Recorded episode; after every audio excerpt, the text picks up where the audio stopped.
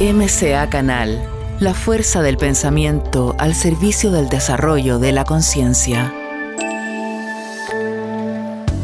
Hola, queridas amigas y amigos de Conversando Positivo. Un abrazo grandote. Les habla Edgardo Fogel. Estamos aquí en MCA Canal partiendo, iniciando una nueva conversación oriental, al desarrollo de conciencia, a abrir los ojos, a despertar y a poder conectarnos con lo que somos esencialmente. Antes de comenzar y, presentar a nuestra invitada, quería agradecerles a todos, como siempre, por eh, todos los comentarios, por colaborar con nosotros y, porque estamos muy felices. Estamos llegando, llegamos ya a 100.000 suscriptores en nuestro canal YouTube, así que felices y también les agradecemos de corazón porque eso es gran parte de todos ustedes. Así que seguimos, seguimos entregando información de sabiduría para todas y todos los amigos y amigas. Así que muchas, muchas gracias. Y bueno, hoy ella es una gran española, pero vive en Chile, buscadora, es una tremenda motivadora, inspiradora, es actriz de profesión, ya la van a ver sus dotes de actriz también, conferencista, sanadora y, y bueno, muchísimo más. Ella postula que cada uno de nosotros tiene un sanador interno, que es el verdadero poder de nuestro poder interior y que es el, anhelo más profundo de nosotros, es el encuentro con nosotros mismos, con la divinidad. Y a partir de ahí comulgar con, con los demás. Se ha dedicado durante muchísimos años, años a explorarse ella a sí misma y a través de eso es donde va comunicando, inspirando, realizando sus talleres, charlas, etc. Y bueno, A los 19 años tuvo una muerte clínica y posteriormente, después de muchos viajes y con el transcurrir de los años, eh, se empezó a dar cuenta que su vocación, su misión era eh, el, conectarse y entregarse información y dedicarse a la sanación. Eh, así como abandonó su carrera de actriz, comenzó a estudiar, relacionarse con destacados relatores, maestros a nivel internacional, psicología, psicología transpersonal, eh, medicina, mente, cuerpo y alma, etc. Bueno, tiene un montón de, estudios, ¿no? Pia tiene certificado de ciencia de la sanación, ha estudiado respiración holotrópica con, con Stanislav Grof, eh, instructor de meditación, estudiando con nada menos que con Deepak Chopra, instructora de yoga certificada, eh, también ha trabajado con el Enneagrama y certificada en el curso de formación Ámate y Sana tu Vida con Luis Hay. Así que mucho, mucho por entregar y, ha entregado ya mucho. Y bienvenida, querida Pía, una gran amiga también, no lo dije y ahora lo digo. Me encanta, porque es verdad, somos grandes amigos. Muchas gracias por invitarme una vez más. Es una oportunidad para entregar información y experiencias. Exactamente. Bueno, Pía es una gran activista consciente de estos tiempos y quisiera, Pía, que, que, partiéramos con tu visión de, este momento culmine que estamos viviendo ¿no? en, nuestra humanidad, donde está hay mucha luz, pero también hay muchísima oscuridad, mucha gente con harto miedo, mucha gente pasándolo mal, otros pasándolo bien. ¿Cómo lo ves todo esto? Tal cual tú lo planteas, lo voy a poner con mis palabras, pero estamos en unos momentos fascinantes y desafiantes en la humanidad, las dos cosas, porque es verdad que se ha exacerbado, se han exacerbado los dos polos, el polo luminoso y el polo de la oscuridad. Y esto nos está brindando a todos la oportunidad única, y aquí digo que es única, yo te recomiendo que te enchufes, que aproveches esta fuerza energética que estamos viviendo para hacer tu trabajo de crecimiento personal y para abrirte al despertar.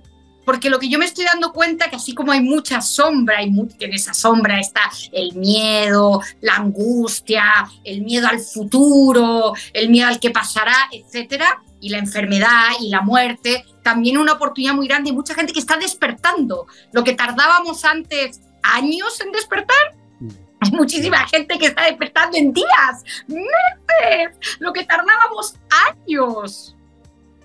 En ese despertar hay muchas personas también, esa es la parte del despertar, pero hay muchas personas que están siendo devoradas por la sombra.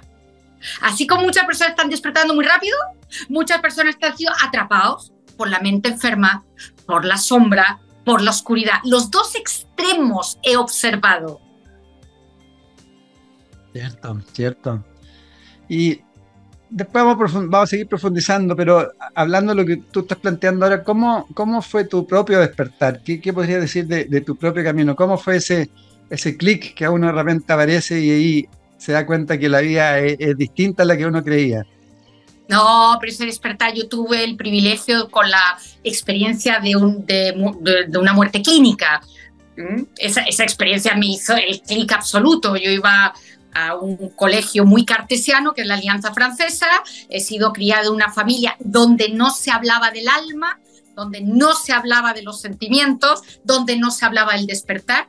Y a raíz de un ayuno de 40 días, el día número 36, tuve la experiencia en el otro plano, la experiencia de la conexión con la luz, de la experiencia con la conexión con mi alma, la experiencia de la conexión con otros planos de conciencia, la experiencia de la conexión con mis guías espirituales. Entonces, cuando yo vuelvo al cuerpo y me inserto de nuevo en el colegio, en mi vida cotidiana colegial de cuarto medio, mi vida estaba totalmente transformada. Porque lo mío no fue algo racional teórico, fue una experiencia de despertar, de iluminación, de transformación. Es lo que se dice una muerte-renacimiento. Yo en esa muerte clínica morí de verdad. Y nací y cuando yo volví a la tierra y volví al colegio, yo no era la misma persona. ¿Y te recuerdas de toda esa experiencia? Totalmente de la experiencia de muerte clínica, totalmente. Eso ha quedado tatuado en todas mis células, en todo mi cuerpo, en mi corazón y en mi conciencia. El impacto más grande fue la salida del cuerpo. El salir del cuerpo y verme ahí acostada, esa sensación de no poder volver y ver el cuerpo ahí y decir, ¿qué me está pasando? Porque yo no tenía información. En 1987 nadie tiene información, no esto no estaba como ahora accesible para la gente, era nuevo, me acuerdo de todo, de la pasada por el túnel, de la entrada en la luz, del éxtasis, del amor incondicional, sobre todo de la claridad de todo del por qué las cosas son como son, de dónde vengo, de vidas pasadas, por qué encarno, por qué, cómo elijo a mis padres, cómo elijo España, cómo elijo todo mi linaje. Es una claridad total del por qué estoy aquí en la Tierra. Eso no se me olvida nunca de yo querer estudiar una carrera universitaria, de ser abogado, yo quería ser abogado, quería ser jueza, quería dedicarme a ayudar a, las mujeres, ¿eh? decidí eh, una transformación, decir, no, no, yo mi camino es ahora en ser yo misma auténtica y ayudar a los demás a encontrarse a ellos mismos. ¿Cómo puedes decir, por ejemplo, bajo qué experiencia, cuando tú hablas de que tienes la certeza que elegiste a tus padres, la certeza de dónde naciste, ¿cómo, cómo, cómo pudiste tener eh, eh, esa certeza misma? Y la, y la Porque en el otro plano no hay ego. En el, cuando tú te vas a la luz, estás en total conexión con tu alma, con el ser real, con el ser auténtico. Y en esa conexión hay mucha percepción extrasensorial hay una apertura de todos los chakras y en esa apertura de todos los chakras se te activa el tercer ojo y en ese tercer ojo activado tú tienes la claridad total y precisa del porqué de la vida, del por qué nazco, de dónde vengo. Porque además en, ese, en, en esa experiencia en el otro plano yo experimenté el que somos multidimensionales, quiere decir que en este no hay tiempo, no hay espacio, no hay tiempo, no hay, no hay futuro, no hay pasado, solo el presente. Y en este presente vivo todas las vidas pasadas al mismo tiempo. Mi foco está en esta vida. Pero cuando yo, tú dices, yo tengo una regresión o no había pasado, no, no es una regresión, yo estoy cambiando el foco. Y en ese cambio de foco de mi tercer ojo, porque es el tercer ojo que me conecto con otras vidas, yo empiezo a recordar otras vidas. Yo sé que mm. para el ego es muy difícil entender esto. Ahí tú lo vives. Entonces, claro, si se te activa el tercer ojo, tienes una total claridad que uno elige a los padres, elige el país, elige la época. porque esas son las lecciones que yo vengo a aprender. Es lo que yo necesito para mi evolución, porque el ser humano está en constante evolución. El ser humano o se estanca o evoluciona, no involuciona. Ah, bueno, ahí se dice, eh, ¿y qué, pasa con, seres que, han tenido, por ejemplo, pongamos un Hitler, ya nos vamos al máximo. Eh, ¿No hay involución ahí? Eh, o sea, Hitler está totalmente atrapado por la sombra, pero por la sombra de todo un país. Recuerda que los líderes canalizan la luz del país y la sombra del país. Mm, así ¿Me explico lo que te... Esto yo sé que estoy tocando arenas movedizas. Pero el otro somos nosotros. Pues. Somos todos uno. Así es. Ya. Entonces Hitler representaba el nivel de conciencia del mundo en ese momento. Como ahora los líderes representan el nivel de conciencia de sus países. Sí, verdad.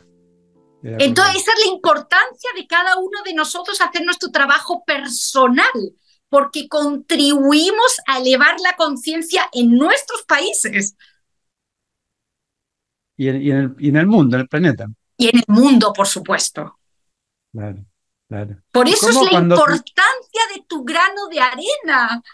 Cuando la gente dice, es que esto no lo haces solo por ti, lo hace por ti, lo hace por tu pareja, por tus hijos, por tu linaje y por el mundo entero. Por eso es maravilloso y inspiro a la gente a que haga el trabajo de crecimiento, de despertar y de mostrarse aquí en la tierra con autenticidad y quiénes son, porque está, es en beneficio tuyo y de toda la humanidad. Cuando la gente dice, ¿cómo puedo contribuir aquí en la tierra así? Sí, haz tu trabajo. Es la mayor contribución que puedes hacer. Sí, sí.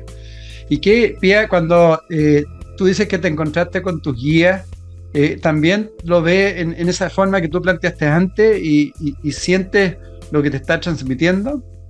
Claro, yo, yo soy, ya, ya me he especializado en los guías porque a mí me cambió la vida, porque a mí mi guía me empezó a hablar eh, auditivamente, no, no lo vi, yo cuando estaba en la luz y yo ya me, yo decía estoy en casa, estoy en una paz tremenda, yo no quería volver. Y una voz me dice, no, Pía, no te corresponde morirte, tú te estás muriendo, yo no sabía lo que estaba viviendo, no tenía la información, pero tú no te toca, nosotros te vamos a llevar al cuerpo y te vamos a guiar. Y ahí tengo el primer encuentro con mi guía espiritual que nunca me quiso decir el nombre. Y cuando yo hago sesiones charlas me habla auditivamente. Yo sé muy bien cuando es mi intuición y mi percepción y cuando el guía auditivamente me dice, dile esto a esta persona. Que para mí muchas veces no tengo ni idea por qué me está diciendo que le diga esto. Ahí yo ya sé que es mi guía, porque me está pidiendo que le pregunte algo que no es coherente con mi mente racional. ¿Me explico? Entonces yo ya sé que hay algo ahí, y bueno, y de ahí lo que se desencadena con esa pregunta, me doy cuenta que es mi guía. Y ahí empecé a investigar lo que son los guías, me empecé a dar cuenta que todo el mundo tiene un guía espiritual. Y hay gente que tiene dos, y hay gente que tiene tres, pero la gran mayoría tiene uno. Y tú haces un contrato con ese guía espiritual antes de nacer. Y el guía está contigo en todo el proceso del nacimiento, te acompaña toda la vida y cuando tú te vayas al otro plano va a estar también contigo. Entonces yo he ayudado e inspirado a mucha gente a conectarse con su propio guía espiritual. Ahora, lo que quiero dejar claro a todo el mundo es que los guías espirituales no te sacan las castañas del fuego. Ellos te orientan, pero no te hacen el trabajo. Exacto de todas maneras. Y adicionalmente se plantea que uno también tiene ángeles, ¿no? Un ángel de la guardia, un ángel de la ley, distintos ángeles claro, que van, Los ángeles a todo el mundo. Los ángeles, los arcángeles, los maestros son para todo el mundo. Tú lo invocas y ellos vienen y te ayudan. El guía espiritual es un contrato que hace solamente contigo. Lo cual es, fascinante. Y ese, guía... el guía también crece contigo. Al ayudarte tú le permites también a él o a ella, depende si es femenino o masculino, porque en verdad no tienen cuerpo, no tienen género, pero bueno, los seres humanos necesitamos ponerlo en masculino o femenino. Ellos también crecen, ¿eh? Ayudándote. Te ayuda mutua. Tú, bajo ese, esa experiencia que has tenido, entiendo que también te has dedicado un tiempo, no sé si ahora lo estás haciendo, a, ayudar a almas que están atrapadas en, el bardo, ¿no? En, en, otro plano, ¿no? Sobre todo cuando viví en Brasil, que para es un tienen un inconsciente colectivo muy abierto a todos estos temas. Sí, yo salía del cuerpo y hablaba con almas que no sabían que habían fallecido, porque muchas almas se quedan pegadas en el plano astral. Sí. Y en ese plano astral tú sigues así, vestido tal cual estamos vestidos ahora y tú, ¿cómo vas a saber que te has muerto si no has pasado por el túnel, no has llegado a la luz y se quedan ahí estancadas esas almas? Entonces tú sales del cuerpo y hablas con ella para decirle que efectivamente requieren irse a la luz, que se les recomienda irse. ¿Y cómo, lo va, cómo vas ayudando? ¿Telepáticamente le vas transmitiendo y las vas conduciendo? Sí, sí, las vas telepáticas. Bueno, si sales del cuerpo te encuentras con ellas de verdad, en vivo y en directo. Y hablas con ellas y ahí las vas guiando y les vas diciendo que han fallecido, porque a, la mayoría de la gente no le han dicho que tú falleces y ves tu cuerpo. Entonces no saben que se han muerto, nadie se lo ha dicho. Igual está el, no tiempo, ¿no? Es, es bien extraño todo lo que sucede, ¿no? Es muy extraño porque no hay tiempo como tú dices. Para el ego es desafiante entenderlo. ¿Sabes lo que yo he aprendido? Que al dar la información de la muerte, de lo que pasa después de la muerte, evito que la gente se quede pegado en el astral. Porque cuando se mueren dicen, ah, estoy pasando por el túnel. Yo me acuerdo, mm. antes de fallecer mi padre, muchos años atrás, eh, le conté acerca de la muerte, no me creyó nada, por supuesto, eso es común y corriente, y tuvo una úlcera y se fue a quirófano. Y cuenta que de repente, pa, pa, pa, pa, porque la salía del cuerpo parte de una taquicardia, pa, pa, pa, sale el cuerpo, se mete en el túnel y dice, ¿cómo? Pero si me estoy muriendo, lo que me contó mi hija, esto va en serio. Y eso le permitió volver. Dijo, no, no, a mí no me toca morirme, a mí no me toca morirme, coño, pa, y volvió al cuerpo. Y por eso pasó la información, porque mucha gente te dice, no me lo creo, obvio, no lo puedo demostrar. Todo lo que yo te cuento a ti, solamente la gente que ha tenido esta experiencia me entiende y se lo cree. Pero es que no me importa, porque cuando te vayas al otro plano y te toque pasar por el túnel y te toque quedarte pegado en el astral y te toque ir a la luz, vas a saber lo que estás viviendo, porque ya te he puesto la semilla, ya te he puesto la información. Entonces vas a poder hacer el tránsito con mayor conciencia. No solo eso, ayudar a otros a hacer el tránsito, darles paz y fortaleza y confianza en el tránsito. A toda la gente que tiene moribundos en su casa, eh, me llaman y, ¿qué digo? Diles lo que le pasa después, aunque no se lo crean, no importa. Al día siguiente parten, una vez que tienen la información. Son dos cosas que me gustaría transmitir a todo el mundo, que ayuda mucho a que el moribundo se vaya rápido. Una es darle permiso, la frase literal, racional y cartesiana, te doy permiso para que te vayas. Estamos todos bien sin ti. Estamos todos bien. Porque muchas veces no se van porque ven que alguien del sistema familiar está débil. No puede vivir sin el moribundo. Esa es la frase clave. Y la segunda frase clave para que se vayan es, te voy a contar lo que hay en el otro plano. Si es católico apostólico, lo puedes poner con el idioma católico apostólico. Usa el idioma del moribundo.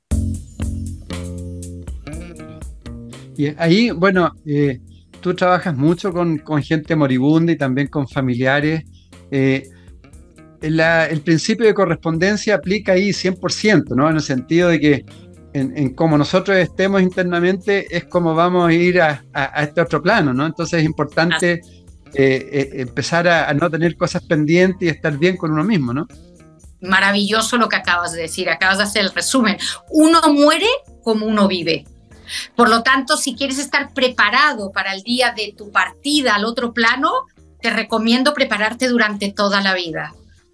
A mayor preparación de tu ego, a mayor eh, tener tu ego pulido, menos miedo vas a tener el día de tu muerte, porque mucha gente tiene miedo porque no ha trabajado su ego, el ego está basado en el miedo. Claro. Claro. Entonces, las personas que están muy atrapadas en el ego, la partida al otro plano es terrorífica. Las personas que han hecho crecimiento personal, que meditan, que están en el trabajo del perdón, el trabajo de la conciencia y el despertar, la partida es casi una fiesta. Tú has trabajado tanto el ego, quería pillar, ¿cómo, qué, ¿qué, es el famoso ego? ¿Qué pasa con ese ego? y me encanta la pregunta, porque es lo que es la base de la terapia y es la base del crecimiento personal. El ego es tu máscara. El ego está basado en el miedo, es tu máscara, es como te proteges a un, a un supuesto mundo peligroso. Porque la gran mayoría consideramos, porque somos todos humanos, que este planeta no es seguro, que la gente no, no nos sentimos a salvo con los demás, ni en la Tierra, y necesitamos ponernos una máscara, una defensa para sobrevivir aquí en la Tierra. Es tanto lo que me he puesto ese personaje, esa máscara, esa defensa, que ya no sé quién soy. Es tanto lo que estoy identificado, identificada con ese puntito negro, porque un puntito negro el ego a lo que es la conciencia, que es el todo. Y un puntito negro es el ego, y ese puntito negro estamos totalmente identificados. Yo soy ese ego. Yo soy mi nombre, yo soy mi profesión, yo soy cuánto gano, yo soy cuánta fama tenga, yo soy cuánto poder tenga. Cuando la vida te echan del trabajo, pierdes la fama, pierdes el dinero, la persona entra en una crisis y una hecatombe psicológica, espiritual, porque no saben quiénes son. Es tanto lo que... Mira, yo estoy fascinada porque te voy a decir algo que primera vez que lo voy a decir. Primero está el ego que tú conoces, yo conozco y acabo de resumir. Después está el yo auténtico, el yo auténtico, el, mi alma, la búsqueda de quién soy yo de verdad, no mi máscara, no el rol. Y hoy en día con las redes sociales se ha construido otro ego. Estamos enfrentándonos a tres personas. Está el yo auténtico, el yo egótico del día a día de mi máscara y el yo de las redes. Porque el yo de las redes no eres tú, es el que te has construido. Entonces ahora en terapia necesito trabajar los dos egos, el de la infancia, el que has construido como personaje del fuerte, la fuerte, la víctima, la princesa, el rey, el emperador, bueno, te puedo poner todos los arquetipos que hemos construido dentro de nosotros para sobrevivir y además el que te estás inventando ahora en la red. Cierto. para limpiar todas esas esos energías y quién eres tú. ¿Y quién eres tú? Y preguntarle, ¿quién eres tú? ¿Qué quieres complejo igual, porque... ¿Tus deseos vienen de dónde? ¿Tus deseos vienen de tu ego? ¿El personaje que construiste en la infancia? ¿Tus deseos vienen del personaje que has creado en las redes? ¿O tus deseos vienen de tu alma, de tu yo auténtico? ¿De dónde vienen? ¿Cuál es el sentido de tu vida? ¿Es el sentido de tu vida de tu yo de la infancia, el personaje, el sentido de vida de las redes? ¿O es el sentido de vida de tu alma? Mm, gran desafío para todos. Grandes preguntas, sí. Ahora, eh, antes de poder responder esas preguntas, yo creo que eh, teníamos dos problemas bajo mi punto de vista. Uno, que tenemos un cerebro o una mente inferior por, por salirnos de la, esa mente universal que está bastante enferma y por otro lado estamos muy programados y cuesta mucho salir de esa programación porque estamos con implantes mentales, emocionales, etcétera. ¿Cómo, cómo, cómo hacemos esa primera parte del trabajo? ¿Cómo salimos de, esa, cabecita loca que, que, no nos para, no nos para ese loro y, y, nos enferma y nos hace pelear, nos hace matarnos, etcétera? Es verdad, es que a mí me encanta tu pregunta, porque además porque has resumido lo que estamos enfrentando hoy día en la humanidad. Una mente enferma, de verdad. Lo que tú dices, una mente neurótica, una mente que nos está llevando a la locura, una mente que nos está impidiendo el entendimiento el uno con el otro, la comunicación, el contacto, la unidad, porque nos, esta mente enferma nos separa a todos. Y como dices, venimos de una historia infantil, uno que cree que su vida es súper original. ¿Qué va? Que tú estudias toda tu biografía humana, te das cuenta que de original nada. Tú estás siguiendo las creencias que tenemos tatuadas de nuestro linaje, de nuestro sistema familiar.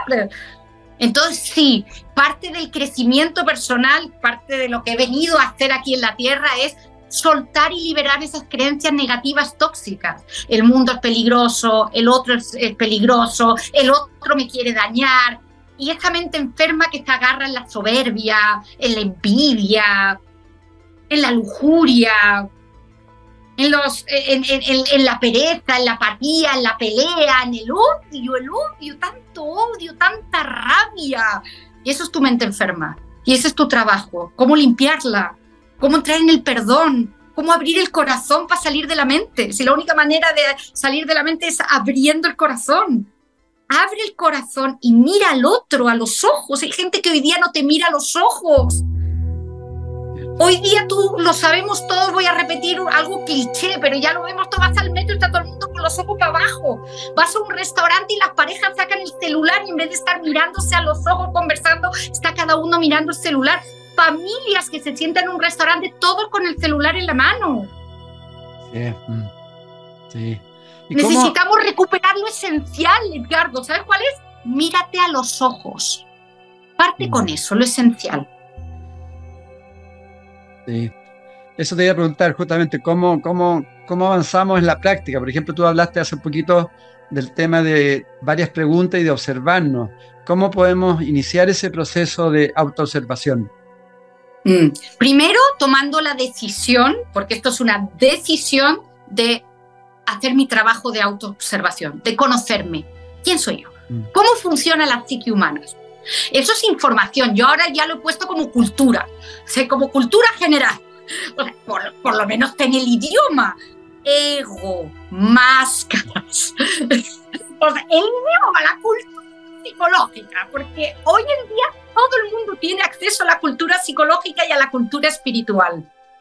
Entonces, la primera, el primer paso es decide, decide cambiar. Estoy dispuesto y estoy dispuesta a crecer y a cambiar.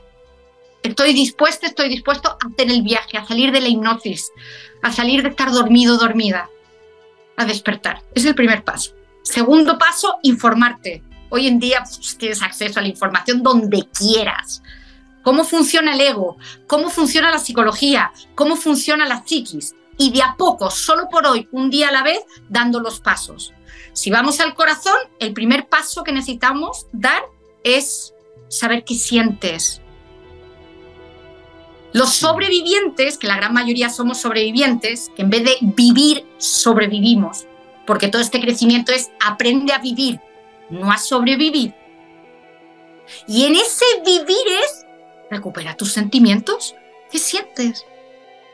Si mucha gente no sabe lo que siente, sientes rabia, sientes tristeza, sientes frustración, sientes impotencia, la gran mayoría se dejan llevar por las emociones, que no es lo mismo que los sentimientos.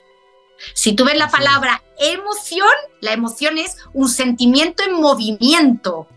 Entonces, la gran mayoría se deja llevar por reacciones emocionales exageradas. Así es. Mm. Y eso no es corazón, eso es drama, eso es intensidad emocional, eso es mente enferma. Una cosa es decir siento rabia y otra cosa es decir huevón culeado concha tu madre. No es lo mismo. Una cosa es mandar un mail a alguien siento rabia por lo que dijiste ayer en la cena y otra cosa es mandar un mail diciéndote te voy a matar como vuelvas a decir una cosa así en la cena. Sí. ¿Me explico?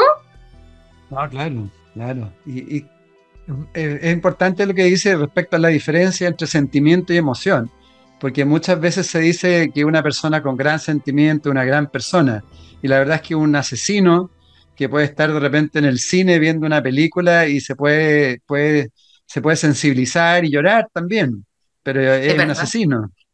Entonces, es una gran diferencia diferencial y que tiene que ver también con la cultura un poco católica a veces o, de las religiones, el ser buena persona, el, ser muy, muy sensible, etcétera. En ese, en ese sentido, Pía, también eh, tú hablas, por ejemplo, de que nosotros sufrimos del pasado, eh, que nos sentimos poco queridos, el tema de la autoestima. ¿Cuál es la importancia también de ir descifrando esos traumas infantiles que estamos todavía pegados? O sea, es esencial porque muchos asesinos en serie son asesinos en serie por un trauma infantil no resuelto. Mm. Entonces es real que todos, o sea, porque la manera que tiene el ser humano de crecer es a través del dolor. El dolor te abre el corazón, no el drama. El dolor te abre el corazón. El dolor te humaniza, te vuelve alguien más compasivo. El problema muchas veces es que la gente se queda atrapado y atrapada en la herida. No la sana, se lo toma como una excusa para no para justificar su comportamiento, para no ser felices y para también aportar en la infelicidad de los demás. Entonces, esto, es, esto que acabas de preguntar tiene una línea muy delgada entre la sanación y usar la herida para manipular al otro y para lograr cosas. ¿Me explico? Entonces, ¿qué es real que tenemos heridas de la infancia real? Las heridas más conocidas en terapia es la herida del rechazo, la herida del abandono, la herida de la traición, la herida de la humillación y la herida de la injusticia. Todos tenemos cuatro. Hay una que no tiene todo el mundo, que es la herida de la humillación, pero la herida de la traición, rechazo, abandono, injusticia, lo tenemos todos. Lo que hemos venido a sanar y a perdonar a nuestros padres, a nuestro linaje, que nos han causado esas heridas, sí, claro, es parte del crecimiento. Pero si no hago, no resuelvo esta herida, yo la voy a resolver con la pareja y con los hijos. Lo que no está resuelto de la historia infantil se activa en la pareja, se activa con los hijos y se activa con las amistades y se activa con los jefes y las jefas y los líderes y la, y la figura de autoridad. no la psiquis no te va a dejar tranquilo, Edgardo. Si no resuelves algo, te lo va a traer una y otra vez hasta que lo resuelvas. Y si no lo resuelves emocionalmente, psicológicamente y espiritualmente, que es perdonar, espiritualmente es llegar al perdón verdadero, verdadero, no racional, verdadero, si no lo resuelves, lo va a resolver el cuerpo. El cuerpo, si no, lo empieza, es, el cuerpo que lo va a manifestar. Tú tienes esta imagen, es el iceberg, la punta del iceberg, y debajo está todas las emociones no resueltas y las heridas. A, menos resolución de este dolor, este, este, este, toda esta placa del iceberg está para abajo y va a llegar un minuto, va a tener una enfermedad proporcional a todo lo que has reprimido de tu historia y de tu herida.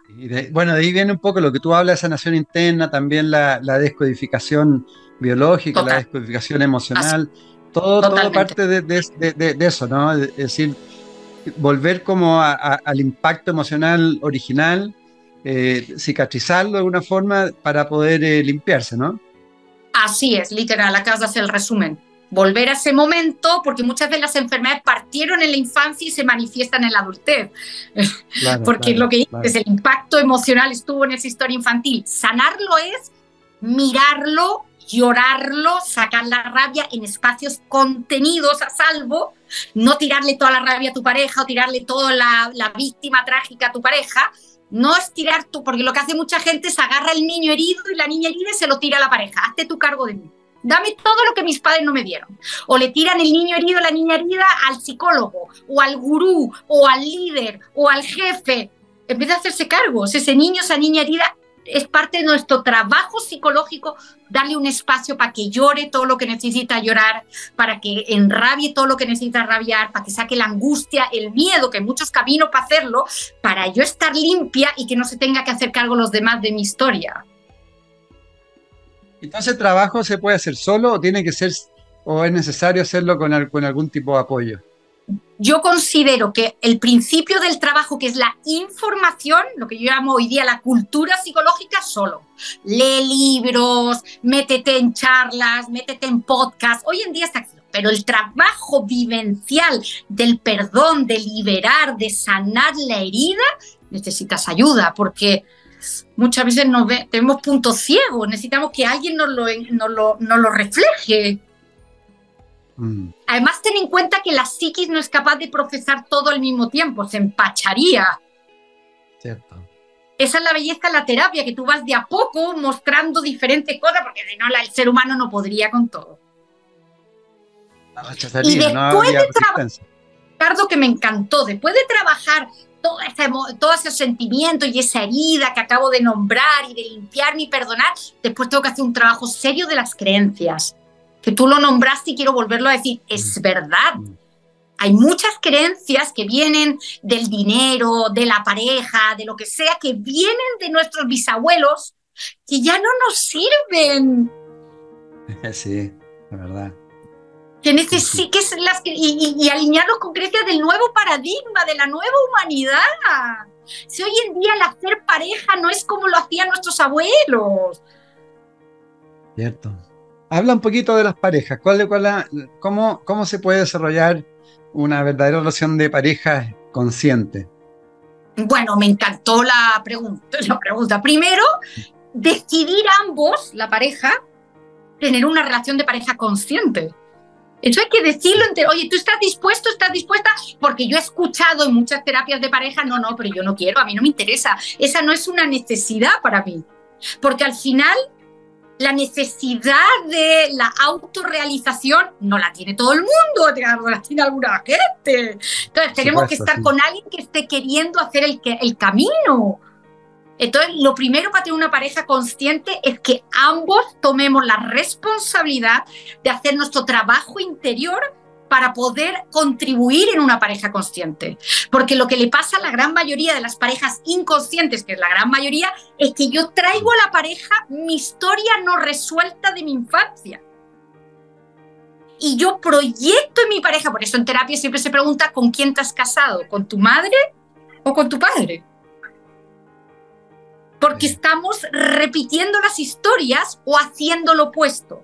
Lo opuesto es lo mismo que lo mismo, que, repetir lo mismo. Es que hay muchas que dicen, no, pero si no tiene nada que ver con mi padre o mi madre, no es lo opuesto, sí, pero es que lo opuesto es lo mismo. Se llama repetición por oposición. O sea, no es auténtico. Tú estás reaccionando a tus padres, ya sea repitiendo lo mismo, haciendo lo contrario, pero no lo verdadero, no lo que tú eliges, es lo que reaccionas. Mm. Sí. Y, bajo ese punto de vista, quería pedir cómo para los padres que nos están viendo y escuchando, ¿qué les puede decir? ¿Cómo se relacionan en esta nueva humanidad? Eh, ¿Qué recomendarías tú en cómo, cómo relacionarse en esta nueva humanidad con los hijos? Bueno, yo creo que con los hijos es muy importante, que ese es un gran trabajo que requiere trabajo personal, es ver al hijo tal cual es porque la gran mayoría de los padres le ponen personajes a los hijos. Ya, tú vas a ser el fuerte, tú mm. vas a ser mi campanita, tú vas a ser la víctima de la casa. Les ponen personajes, les ponen cargas. Ya, tú vas a ser mi marido, tú vas a ser mi mujer. Todo esto a nivel inconsciente. Entonces, lo primero que necesitan los padres es mirar a los ojos a sus hijos y descubrir quiénes son porque muchas veces los padres no están criando a esa alma que viene en ese cuerpo físico, están criando su niño herido que proyectan en el hijo. Quiere decir, suponte, mi madre nunca me dio cariño, no me dio abrazos. Tengo una hija un hijo.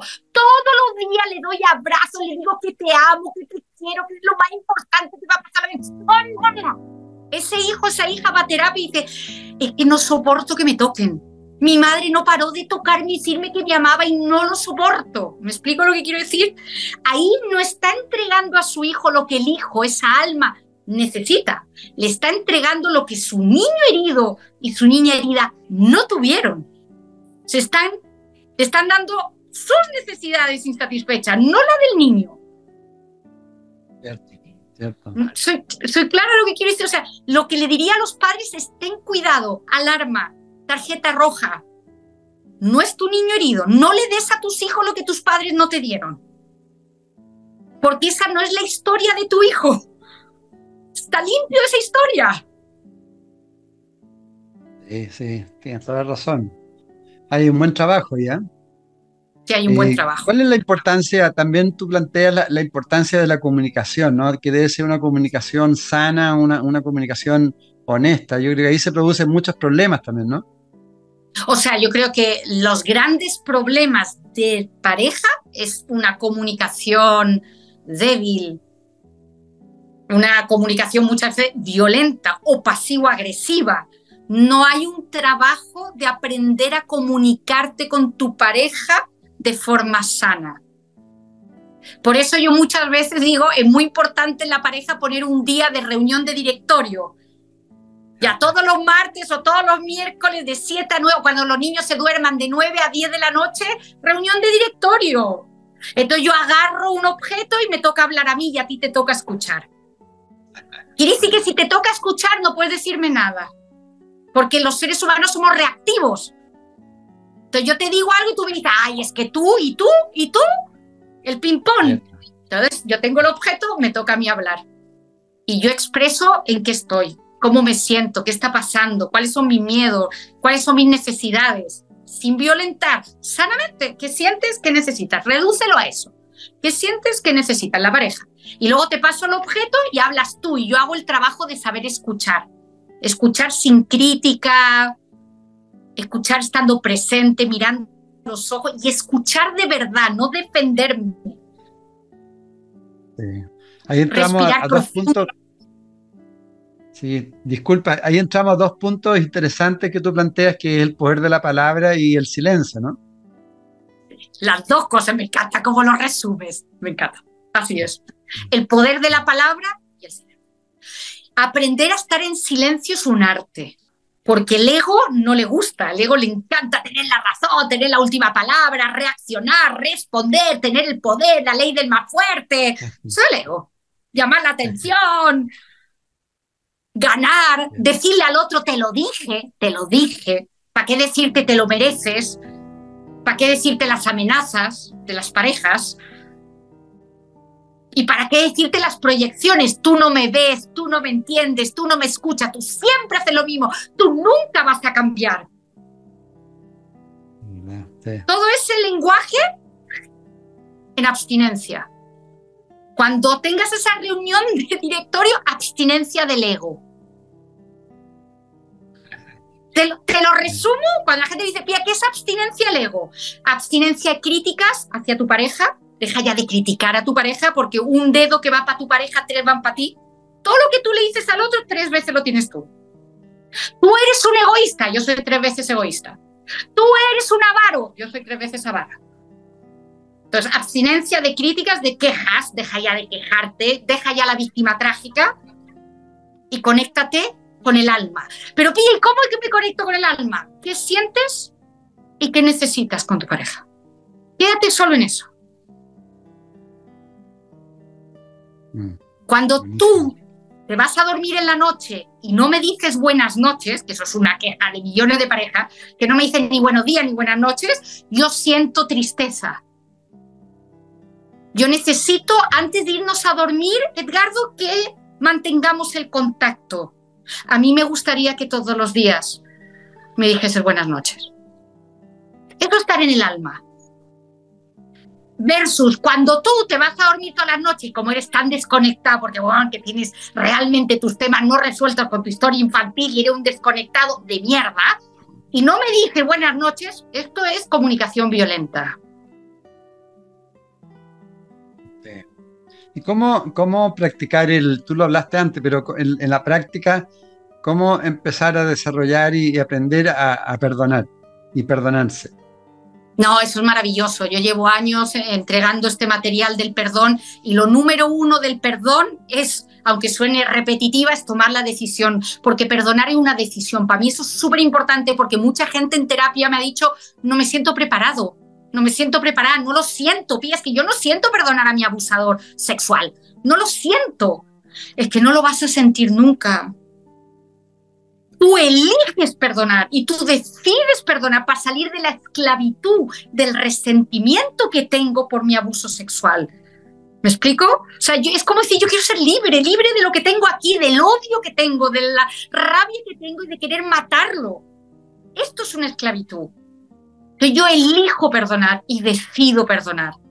Y luego, con compasión, con suavidad y con dulzura, porque trabajar el abuso requiere mucha compasión, suavidad y dulzura, entrar en la herida de haber sido abusado y abusada, emocionalmente, sexualmente, físicamente o religiosamente, porque son los diferentes abusos, ir soltando en terapia o en lugares contenidos de respiración holotrópica, de constelaciones familiares, en el lugar que tu alma te llegue y elija, porque cada uno tiene su camino de sanación y son todos válidos. Lo importante es un lugar donde guarden confidencialidad y tengamos un idioma común de no hablar de los temas de la gente del grupo afuera, de guardar confidencialidad y además de respeto y de amor. Mm. Y ahí poder sacar mis emociones, mi tristeza por haber sido abusado, abusada, mi rabia, mi resentimiento y a vaciarlo, vaciarlo, vaciarlo, vaciarlo, vaciarlo. Y una vez que yo he logrado vaciar todo lo que puedo llegar a tener acumulado por ese abuso físico o sexual o psicológico, yo voy a poder decir, suelto y libero a esta persona por todo el daño que me ha hecho y asumo la responsabilidad de mi propia vida. Suelto y libero a esta persona por todo el daño, suelto y libero todo el daño que me ha hecho y asumo la responsabilidad de mi propia vida. Pero para poder yo soltar y liberar a esta persona, porque la tengo atrapada con mi rabia y mi resentimiento y liberarme a mí también, a los dos, necesito vaciar, vaciar, vaciar, vaciar. Hay gente que lo hace con la escritura, 21 días, durante 20 minutos al día, coges una hoja, piensas en tu abusador o abusadora y escribes ah, todo lo que te salga de rabia, de tristeza, y 20 minutos después lo rompes, no lo relees, nada de releerlo, lo tiras a la basura, 21 días. Y ahí también liberas mucho. Y también quería ver cómo eh, hoy día se habla mucho de desarrollo de conciencia, algo hemos conversado, pero según tú como terapeuta, ¿cuáles serían como las herramientas más poderosas para trabajar el desarrollo de conciencia? Como por ejemplo que tú lo planteas, la meditación. La meditación, no, para mí es la herramienta número uno por excelencia, es meditar. Ahora, como yo soy una persona muy práctica, voy a aprovechar esta instancia que estoy hablando contigo para enseñar a la gente a meditar en cinco minutos, porque hay muchos mitos acerca de la meditación. Uno de los grandes mitos es, no, yo no puedo meditar porque no puedo dejar la mente en blanco. Nadie puede dejar la mente en blanco. El objetivo de la meditación no es dejar la mente en blanco, el objetivo de la meditación es meterte en la lavadora. Métete en la lavadora si el, subir los niveles de conciencia van solos, espontáneos, tú siéntate en una silla de lo más cómodo que puedas, cierra los ojos y observa cómo entra el aire y sale el aire. No es controlar la respiración, no es... No, espontáneo entra el aire, sale el aire. Entonces, ¿qué me va a pasar? Mil cosas. No, no he pagado la cuenta, no he llamado a mi amiga, no. vuelvo de nuevo a la respiración. Y luego me viene rabia y me viene angustia. Vuelvo de nuevo a la respiración. Luego me acuerdo de algo de mi infancia. Vuelvo de nuevo a la respiración. Me voy a pasar los 20 o 30 minutos yendo y viniendo, yendo y viniendo, saliendo de la, de la respiración, entrando. Pero lo bonito es que aunque no te des cuenta, porque uno no medita para tener experiencias extraordinarias, uno medita para limpiarse de todo este bagaje mental y emocional que tengo, de manera que los beneficios los tienes en tu vida cotidiana. Te lo explico muy importante, y esto es clave. Entre un pensamiento y otro pensamiento existe un espacio de vacío, existe un espacio de silencio. Si yo pongo unos electrodos en mi cabeza y lo enchufo a un computador, las ondas cerebrales comunes y corrientes son beta, a mil por hora, pa, pa, pa, pa, pa, pa, pa. O sea, esos espacios de silencio son nada. Así va mi mente en un computador, pa, pa, pa, pa, pa, pa, pa. Cuando yo me siento a meditar, tú te sientas a meditar, aunque no ponga la mente en blanco, aunque me pase 20 minutos yendo a la, a la respiración y saliendo, que me va a pasar así todo, este espacio de silencio, sin darme cuenta, empieza a abrirse y ampliarse, abrirse y ampliarse. Esto lo puedes ver en un computador. Tú pones el computador y las ondas cerebrales van a pasar de aquí a líneas rectas. Una curva, una línea recta. Esa línea recta en el computador es la brecha, el espacio de silencio que se está abriendo. El alma en ti y en todos habita en el silencio. Cuando la gente dice, ¿dónde está el alma? En el silencio.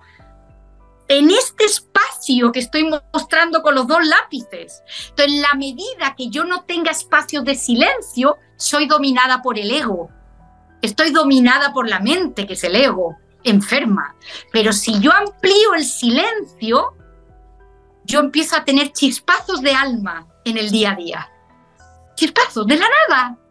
Empiezo a sentirme más tranquila, con más intuición, más creatividad, se me vienen ideas, se me vienen recuerdos que tenía borrado, tengo más concentración, tengo más claridad.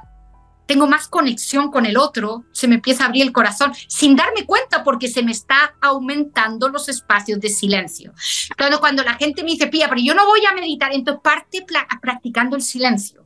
Súbete al auto o vete al metro o a la micro, no te pongas los Walkman, no pongas la música, no te levantes en la mañana con las noticias, practica el estar en espacios de tu casa, del auto, de la micro, en silencio si no quieres meditar. Claro, buenísimo. Buenísimo. Y se puede hacer, eh, uno puede tener minutos de silencio en el día también, pues varios minutos distintos, ¿no? Así es, así es, me encanta. Puede ser cinco minutos, quedarme sin hacer nada, sin leer, sin, sin meterme en el iPhone, sin meterme en nada. Claro, parar un poquito, ¿no? Sí, para un poco. Un poco, cinco minutos, parte con cinco minutos. Sí, sí. Qué buena, buenísimo. Sí, hay que Pero lo mejor de todo es decirle a todo el mundo que el alma está en el silencio. Si no tienes silencio en tu vida, no vas a poder vivir la experiencia del alma. ¿Cuál es la experiencia del alma? La confianza, el entusiasmo, la alegría de vivir, la fuerza interior, la felicidad, la plenitud. Eso es el alma. Si tú no tienes conexión con el alma, estás atrapado en el ego. Que la infelicidad, la insatisfacción perpetua, nunca nada es suficiente, siempre quiero más, estás comparándote con todo el mundo, te quejas, criticas, manipula, copucha. Decide. Sí. Tú, Mucho haces más, una pregunta... vida, la vida es más fascinante desde el alma que desde el ego. Pero sí, muy bonito como lo planteas, muy bonito, muy bonito. Eh, de hecho, tú, tú haces la pregunta también, eh, ¿cómo, ¿cómo, me hago cargo de mi felicidad? ¿Cierto? Haciéndote cargo, lo que acabo de explicar ahora. La felicidad es un estado de conciencia. La felicidad es un estado interior. La felicidad no es si tengo pareja, soy feliz. Como le digo a todo el mundo, quiere decir que no tienes pareja, porque todos los que tenemos pareja, no, la felicidad no viene con la pareja. Si no tengo hijos, no soy feliz. Bueno, mira, he visto a mucha gente con hijos ¿eh? que no son felices. No, no es algo afuera la felicidad. La felicidad es soltar el ego y vivir alineado y alineada desde tu yo auténtico, desde tu alma, desde el silencio, desde las cualidades del alma. Cierto, totalmente cierto no, no buscar momentos especiales para, para la felicidad, porque mucha gente espera que el matrimonio, el matrimonio del hijo, que el nacimiento, esos momentos son la felicidad. Y nada que ver, pues, no, no vamos a estar esperando esos momentos no más para ser feliz, ¿no? Es que tal cual tú, que me encanta, lo has resumido de maravilla. No, eso no, eso es algo exterior. No, la felicidad es un estado interior. ¿Sabes la buena noticia? Que sea un estado interior que ya depende de ti. Ya no depende de una pareja, de que se casen, de los nietos, depende de ti. Y Pía, ¿qué hago? Desarrolla el músculo. Desarrolla el músculo de tu alma. Todos los días, así como la gente va al gimnasio o hace yoga o practica eh, lo que sea, bicicleta, ¿por qué no te pones todos los días a practicar el músculo del alma? Pía, pero ¿cómo se hace el silencio? El silencio. Ve a la naturaleza, camina en silencio en la naturaleza. Eh, hay unos parques maravillosos en Santiago, en Valdivia, en cualquier ciudad de Chile hay parques, plazas, lugares maravillosos de silencio. Hay gente que se mete en una sinagoga, otros se meten en una iglesia también para tener silencio. O en el banco de la plaza. y ahí partimos con el músculo. Y eso, de, hecho, justo te iba a plantear eso, que que para el desarrollo de conciencia eh, requerimos un cierto nivel de disciplina, ¿no es cierto? Es la base, y se lo digo a todo el mundo y no les gusta nada. La base de la felicidad y la plenitud es la disciplina y la práctica todos los días constante. Como aprender un idioma, práctica, práctica, práctica. Si quieres sacar músculo para competir en la maratón, práctica, práctica, práctica. Si quieres ser feliz, pleno y plena, práctica, práctica, práctica. Medita, apaga la radio, ten momentos de silencio, recupera tus sentimientos, recupera tus necesidades, respira profundo, la vida es aquí y ahora. De todas maneras. y sobre todo, y sobre todo, ten una actitud de estar abierto y abierta a crecer y a cambiar. Esa creencia que la gente no cambia no es verdad, ¿eh? La gente cambiamos pero cambiamos los que estamos dispuestos a crecer y a cambiar y aprender. Y si me caigo, me vuelvo a levantar. Y si dejo de estar disciplinado y disciplinada, la retomo. No es ni bueno ni malo. Solo por hoy, un día a la vez, me comprometo con mi felicidad y plenitud. Hay gente que se compromete para ganar la maratón, hay gente que se compromete para lograr éxito en el mundo laboral. Yo te recomiendo en tu listado de deseos comprometerte también, no solamente para el éxito, para el dinero, para la pareja, etcétera, sino también para tu felicidad y plenitud. Sin duda, sin duda. Bueno, les recuerdo a todas las amigas, amigas también, que Pía estará en la séptima versión de MCA Festival Mente, Cuerpo y Alma que vamos a hacer el 25, 26, 27 de agosto de este año. Así que anótenlo en su agenda y ahí la pueden conocer personalmente, saludarla y escucharla también, ¿no es cierto, Pía? Sí, muchísimas gracias por invitarme al festival. Es un honor y un regalo ir. gracias a ti. Bueno, cerremos, cierra con, con un mensaje constructivo, como siempre lo da, quizás respecto a esta nueva humanidad que estamos viviendo, cómo podemos ser parte de esta construcción. Lo que te hago el resumen de todo lo que hemos hablado. Para que seas parte de esta nueva humanidad necesitas o te invito a que te comprometas a ser parte de esta nueva humanidad. Quiere decir hacer todos los días de forma comprometida, disciplinada y con disfrute también de crecer, despertar y mostrar tu yo auténtico, quién es realmente. Muchas gracias, muchas gracias. Ya queridas amigas, amigos, ya saben, ya, ya saben, eh, hay que trabajar, pero ese trabajo trae muchas cosas buenas, muchas, muchas, muchas alegrías y mucha felicidad. Así que mucho éxito para cada uno de ustedes en su trabajo. Y querida Pía, como siempre, un placer, un agrado y muchísimas gracias. Y bueno, seguimos, seguimos en esta vida. Seguimos en esta vida, me encanta. Muchas gracias, Edgardo. Honro y valoro muchísimo tu gran aporte a esta nueva humanidad. Sí, muchísimo. Gracias. Chao, chao. Gracias. Gracias a todos. MCA Canal, la fuerza del pensamiento al servicio del desarrollo de la conciencia.